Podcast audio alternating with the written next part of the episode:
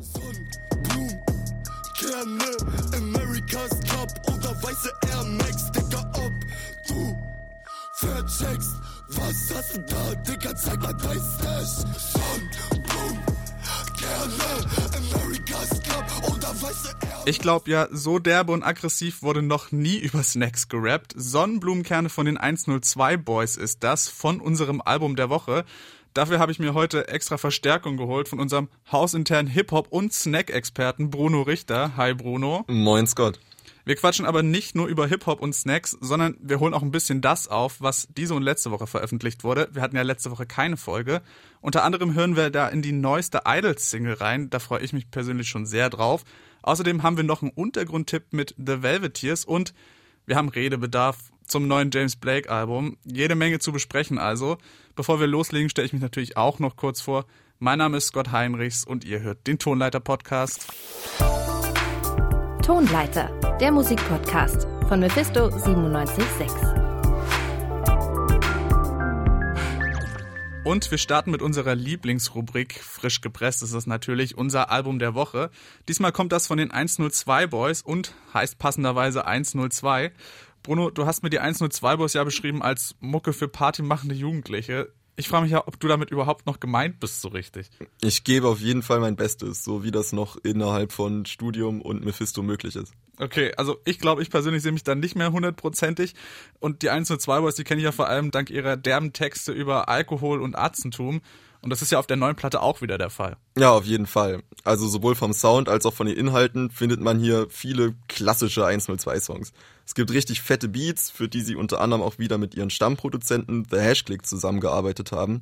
Und darauf wird dann nach Herzenslust gesoffen, geballert und was halt sonst noch zu dem Assi-Lifestyle gehört, den sie halt so zelebrieren. Ja, also diese Freizeitbeschäftigung der Jungs habe ich mir beim Hören auch relativ schnell erschließen können. Und das klingt ja auch erstmal ganz unterhaltsam, aber irgendwie auch relativ flach und erwartbar. Hilf mir da vielleicht mal auf die Sprünge. Habe ich da irgendeine tiefere Ebene übersehen? Naja, teilweise liegt eben doch der Charme darin, dass man sich kein größeres Konzept überlegt hat, sondern einfach direkt loslegt und auf 180 ist. Mhm. Aber mit diesem Assi-Ding distanzieren sich die Jungs natürlich auch ein bisschen von der geordneten, biederen, typischen Gesellschaft. Sowohl allgemein als auch Rap intern. Die 102 Boys sind im Deutschrap-Kosmos ja vor allem im Untergrund vernetzt und haben sich als atzige Typen aus einer norddeutschen Kleinstadt sowohl von angeblichen Schwerkriminellen als auch von intellektuellen Studenten in der Szene abgegrenzt. Und diese Antipathie gegen die Außenwelt kommt eben auch oft zusammen mit dem Exzess durch. Ja, sie gucken wieder, das sind doch die von 102. Wie ungeziefer, unbeliebt, doch trotzdem dabei. Kratze ein, zwei Mal, doch stehen direkt danach gerade. Wie viel Promille ich habe, ja, lässt sich einfach erraten.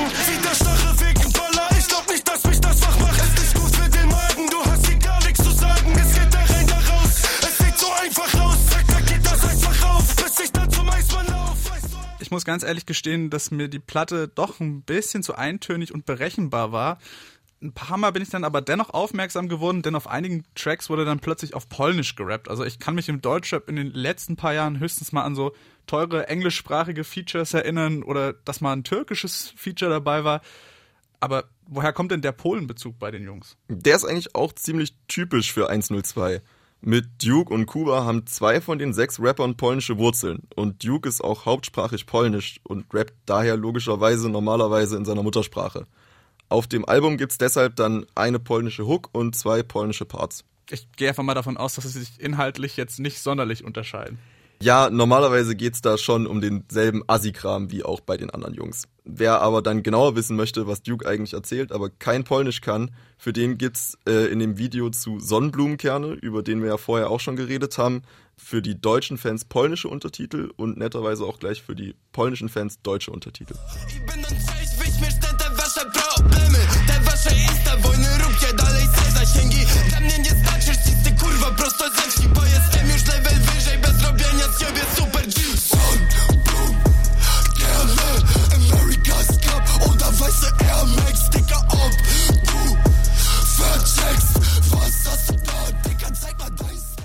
Wenn ich jetzt aber mal das neue Album mit älterem Material vergleiche, dann sehe ich da persönlich nicht so den großen künstlerischen Sprung. Fühlt sich fast so ein bisschen wie Business as usual an. Würdest du mir da zustimmen? Mm, nee, so allgemein würde ich das nicht formulieren. Auch wenn sie sich schon in vielen Punkten treu geblieben sind, machen sie auf dem Album auch ein paar neue Schritte. Was mir da vor allem aufgefallen ist, ist, dass sie mehr Platz für melancholischere Songs mit ein bisschen weniger Rums und dafür mehr Melodie eingeräumt haben. Auch wenn jetzt Gesang bei ihnen nichts Neues ist, klang der früher halt eher roh und derbe, während die Gesangshooks auf dem 102-Album manchmal schon ziemlich clean und auf jeden Fall deutlich ausproduzierter klingen. Mhm, aber woran liegt das denn? Also ich habe ein bisschen das Gefühl, da steckt auch so ein bisschen Kalkül dahinter, um sich vielleicht auch noch höher in äh, den hiesigen Spotify-Playlists zu platzieren. Dafür würde ja irgendwie auch sprechen, dass die einzelnen zwei Boys mit Suena und Luke Cry zusammengearbeitet haben. Wer vor allem letzteren Luke Cry nicht besonders gut kennt, der ist ja vor allem für seine Arbeit mit Capital Bra und Apache 207 bekannt. Ja, der Erfolg spielt da bestimmt auch seine Rolle. 102 haben ja ähnlich wie BAZ schon angefangen, die New Wave im Deutschrap zu prägen, bevor dieser Begriff überhaupt wirklich im Raum stand. Dadurch sind sie jetzt einer der führenden Köpfe dieser Bewegung und mhm. das zahlt sich halt auch für sie aus. Aber ich würde sagen, dass sich da auch einfach ein anderer thematischer Fokus mit reingeschlichen hat. Besonders auffällig sind da einige Songs, in denen sich ziemlich melancholisch mit äh, Liebe oder halt sonstigen Partnerschaften auseinandergesetzt wird. Da hat man den Eindruck, dass sich eine Pause zwischen den Saufeskapaden gegönnt wurde, mhm in der sie sich dann auch mal erlaubt haben, ein bisschen emotional zu werden und manchmal sogar etwas zur Ruhe kommen. Aber halt wirklich nur manchmal. Uptown, ich bin mit der Straße unten. Mir wird schlecht, Mann, ich drehe meine Runden. Draußen und sie wartet schon seit Stunden. Bis ich auftauch, mach ich mir einen Bunten. Und ich tauch ab, riskiere einen Laufpass. Doch ich brauch das und lecke meine Wunden. Bis ich ausrat, schreibt sie mir wie Kunden. Doch mit Aggression kann ich leider nicht. Den Song Kartenhaus haben wir gerade gehört und den fand ich auch unfassbar faszinierend, weil ich finde, der fasst so ein bisschen das zusammen, was wir die ganze Zeit besprochen haben irgendwie. Weil der kombiniert diesen kompromisslosen Turn-up irgendwie mit melancholischen Gitarrenbeats. Da frage ich mich, das ist ja schon so der softeste Moment der Platte eigentlich. Gefallen die dir denn genauso gut wie die härteren Nummern der Platte? Ich muss sagen, dass ich ein echt großer Fan der Asozial Allstars Reihe von den 102 Boys war. Mhm die haben einfach mit dieser Dorfatzen-Energie eine Lücke gefüllt, die vorher in Deutschrap nicht wirklich bedient wurde. Und mir macht es einfach unheimlich viel Spaß, dabei zuzuhören, wie die Jungs einfach nur abgehen. Mhm. Aber ich sehe auch, dass man dann nach diversen Veröffentlichungen, wo das behandelt wurde, auch mal zeigen will, dass man vielleicht noch was anderes drauf hat. Und mit dem Album zeigen die Jungs auf jeden Fall, dass sie sich weiterentwickelt haben. Und vor allem, dass sie das auch weitermachen wollen ich erkenne darin, dass sie auf jeden Fall Bock haben, sich auszuprobieren und neue musikalische Facetten zu erschließen. Und ich finde, das macht ziemlich viel Spaß, dabei zuzugucken und macht vor allem gespannt darauf, was da noch so kommt. Das ist also Brunos Meinung zum neuen 102 Boys Album. Wer das gerne nochmal schwarz auf weiß haben möchte, kann das gerne auf unserer Website www.radiomephisto.de nachlesen. Da findet ihr nochmal die Besprechung zur Platte. Bruno, ich behalte dich jetzt einfach mal noch ein Stück hier. Du bist ja ausgewiesener Deutschrap-Fan, wie wir auch gerade wieder gemerkt haben. Aber wie sieht's denn bei dir mit Post-Punk aus? Puh, da kenne ich mich nicht so gut aus. An sich gefällt mir dieser Punk-Gedanke sehr gut, aber vor allem bei den experimentelleren Bands fällt mir dann doch der Einstieg ziemlich schwer. Okay, dann schauen wir mal, ob wir dich vielleicht mit dem nächsten Musiktipp überzeugen können. Der kommt nämlich von der vielleicht größten Post-Punk-Band unserer Zeit, nämlich von den Idols. Unser Kollege Anton Burmeister hat sich deren neuen Single The Beachland Ballroom mal genauer angehört. Auf das neue Album einer bestimmten Band oder Künstlerin zu warten, kann sich wie eine Ewigkeit anfühlen. Fan der britischen Band Idols zu sein, ist da ziemlich dankbar. Nur ein Jahr nach dem Erscheinen ihres letzten Albums, Ultra Mono, kündigten sie jetzt ihr viertes und neues Studioalbum an. Das wird den Namen Crawler tragen und soll am 12. November erscheinen. Letzte Woche kam bereits die erste Single-Auskopplung, The Beachland Ballroom. Für eine Idol-Single klingt die ungewohnt ruhig und soulig.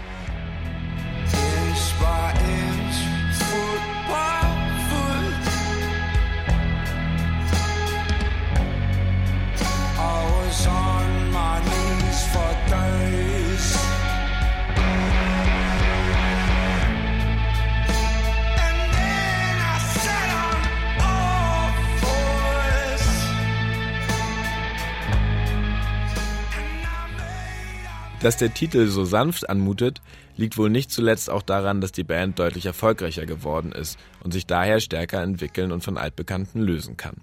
Das beschreibt zumindest Sänger Joe Talbot in Pressematerial zur Veröffentlichung. Viele Bands würden durch kleine Räume gehen und davon träumen, großen zu spielen. Ein Soul-Tune wie The Beachland Ballroom schreiben zu können, hätte ihm klargemacht, dass Idols jetzt an einem Punkt sind, wo sie in die großen Räume gehen und kreativ sein können. Namensgebend für den Song sind übrigens genau die kleinen Räume, in denen die meisten Bands zu spielen beginnen. The Beachland Ballroom ist ein Konzertsaal in Cleveland, Ohio, der bis zu 500 BesucherInnen fasst. Für Idols ist das heute eher eine Erinnerung. Mittlerweile spielen sie regelmäßig vor tausenden Menschen. Dass der größere Raum nicht nur mehr Fans bei Konzerten zulässt, sondern auch mehr Raum für Experimente schafft, ergibt Sinn. Das Ergebnis aber überrascht auch die Mitmusiker. Über den auffallend melodischen Gesang sagt Gitarrist Mark Bowen, dass er auch nicht gewusst hätte, dass Joe Talbot so singen könnte. Dieser hätte schon länger versucht, ein Be My Baby zu schreiben, wollte aber nicht der Punk-Typ in den Motown-Klamotten sein. Vielmehr sollte der Song natürlich sein. Und das sei die neue Single auch, wie Bowen meint. Wahrscheinlich gerade weil der Track natürlich und ungekünstelt ist, steigert er sich im Laufe aber auch noch deutlich. Es ist halt auch immer noch ein Idols-Song. Joe Talbot kehrt zu punkesken repetitiven Lyrics zurück und brüllt sich einmal mehr das Herz aus der Lunge. I'm not praying, baby.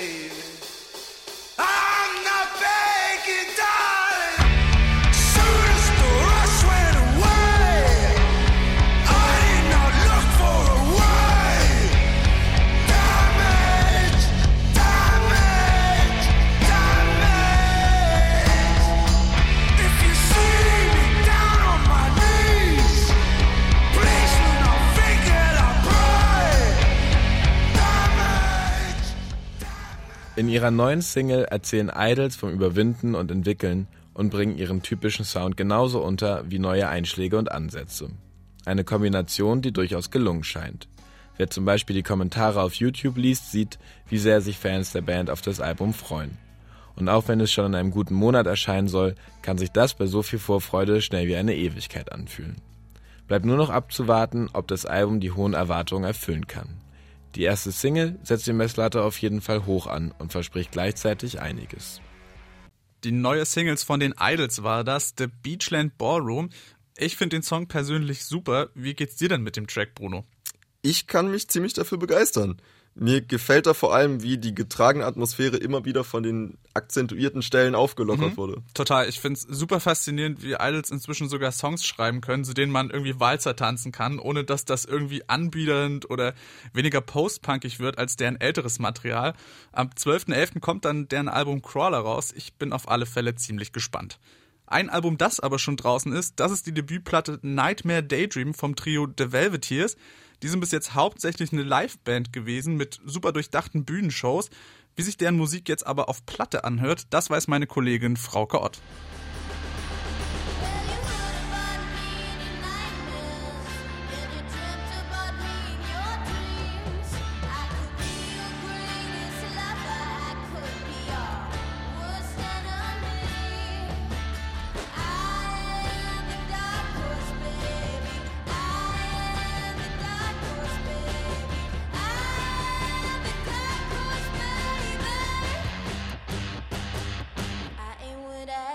Manchmal braucht man nicht mehr als eine Gitarre und ein Schlagzeug.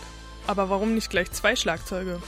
So stellt sich nämlich das US-amerikanische Trio The Velveteers aus Denver zusammen. Diese veröffentlichen ihr Debütalbum Nightmare Daydream.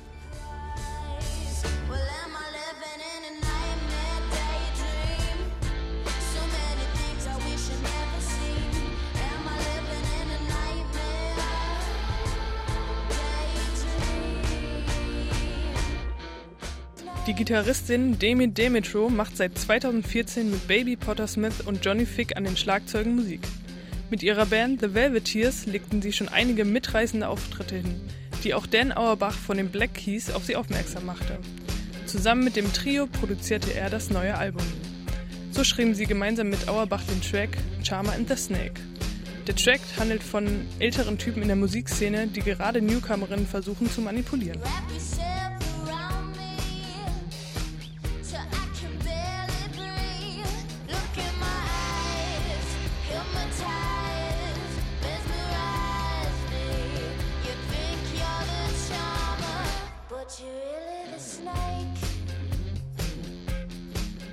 Das Album Nightmare Daydream fasziniert durch die Skills der Gitarristin und ihrer kraftvollen Stimme.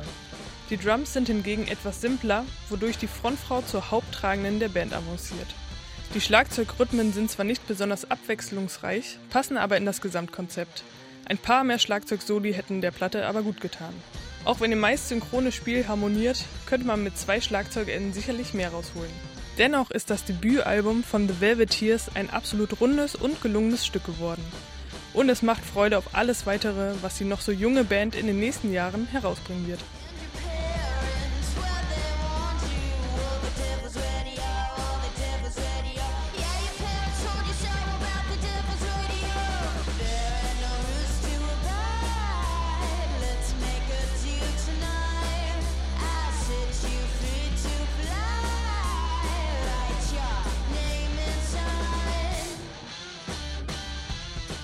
Meine Kollegin Frauke Ott war das mit ihrem Geheimtipp The Velveteers. Nicht ganz so geheim ist unser letzter Künstler in der heutigen Folge, denn in der letzten Dekade gab es kaum eine markantere Stimme im Art Pop als die folgende.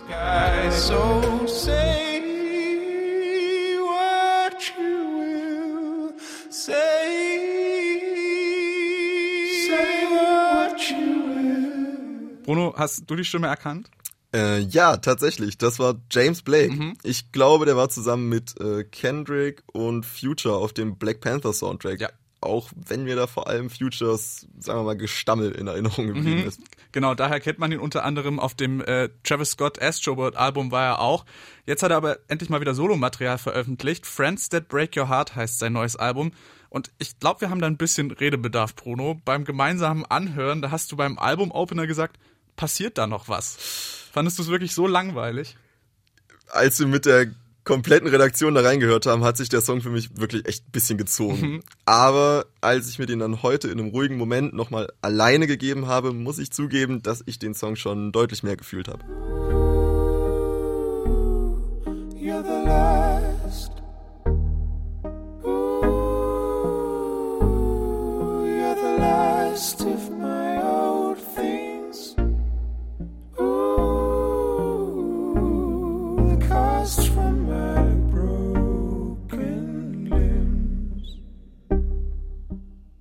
Das finde ich aber wiederum spannend, dass dir ausgerechnet dieser ruhige Song so gut gefallen hat und nicht etwa der mit dem größten Hip-Hop-Anteil, denn auf dem Track Frozen sind ja mit Jit und Swaway gleich zwei Rapper gefeatured. Check a nigga temperature froze, blood trickling, melting the snow, I'm numb so. Oh, I never felt it before.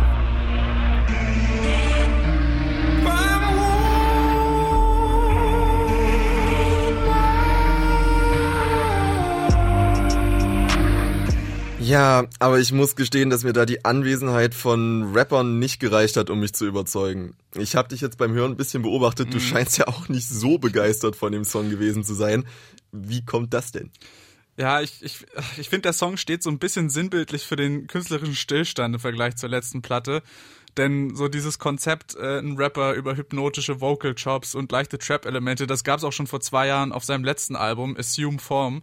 Und vor allem Gast das da auch schon ein bisschen überzeugender und besser. Und da nervt mich die Kontinuität so ein bisschen und mutiert halt ein bisschen zum Stillstand irgendwie. Wo mich die Kontinuität aber wieder begeistert hat, ist auf Songs wie Friends That Break Your Heart, wo James Blake wieder mal eine herzzerreißende Ballade singt. Und so ein bisschen klingt der Song, als hätte er sich die Vocal-Effekte von Frank Oceans Blonde geklaut und die Gitarre hätte er einfach noch ein bisschen folkiger gestellt. In the end, it was friends. In the end it was friends. In the end, it was friends. It was friends who broke my heart.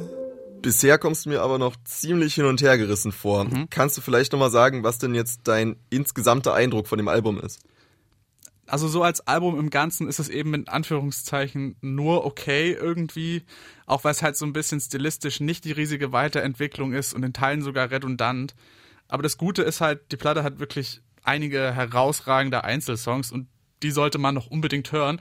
Und das kann man ja auch sogar direkt bei uns. Tippt mal bei Spotify einfach Faust aufs Auge ins Suchfenster ein. Da findet ihr dann unsere Playlist und alle wichtigen Songs aus dieser Folge, natürlich mit James Blake und noch viele weitere mehr aus dieser Release-Woche. Und wenn ihr noch mehr zu unserem Album der Woche von den 102 Boys lesen wollt, dann besucht natürlich auch unsere Webseite unter www.radiomephisto.de. Dann danke ich dir recht herzlich, Bruno. Hat riesen Spaß gemacht. Ich danke dir. Das war's dann für heute. Wenn es euch auch gefallen hat, dann hört doch auch nächste Woche wieder rein. Ich würde mich freuen, wenn ihr auch die nächste Folge von uns hört. Mein Name ist Scott Heinrichs. Tschüss. Macht's gut. Tonleiter, der Musikpodcast von Mephisto 976.